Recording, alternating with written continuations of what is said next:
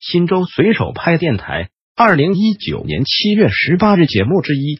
亲爱的听众朋友，这里是新州随手拍电台，我是你们的主播小新。下面就由我给大家播报新州随手拍节目。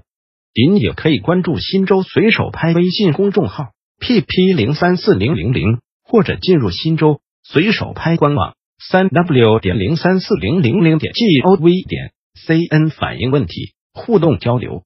零一网友天黑黑的金点子，保护环境、美化城市的建议。汽车站南面的空地已经很多年了，只有彩钢围挡，好多年都不施工，就是黄土，既浪费资源也不美观，而且在紧邻汽车站这个城市窗口的位置，不知此处是否有规划？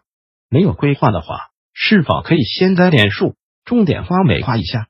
市园林管理局回复：关于你提出的金点子。我局已收悉。首先，感谢您对我局工作的关心和支持。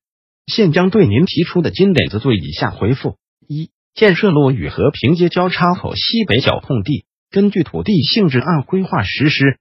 二、汽车站南侧空地防护林带建设已经开始，空地范围内东南角已开始建设社区游园，面积为五千六百二十平方米。零二网友团长的金点子。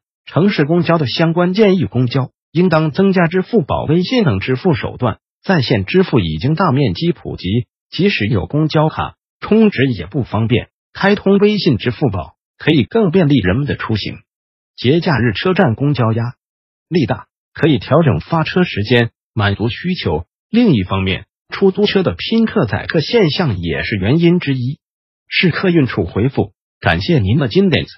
一年内监督公交公司升级智能调度平台，完善服务功能，逐步开通 APP 查询、手机智能支付票款等功能，并责成公交公司合理调整运营时间，为市民乘坐公交出行提供便捷服务保障。关于出租车的问题，市民在遇到出租车违规运营时，请及时收集证据，并拨打三幺五幺八二二投诉，客运处会按照规定依法依规处理。新州随手拍电台，本条节目已播送完毕，感谢您的收听，再见。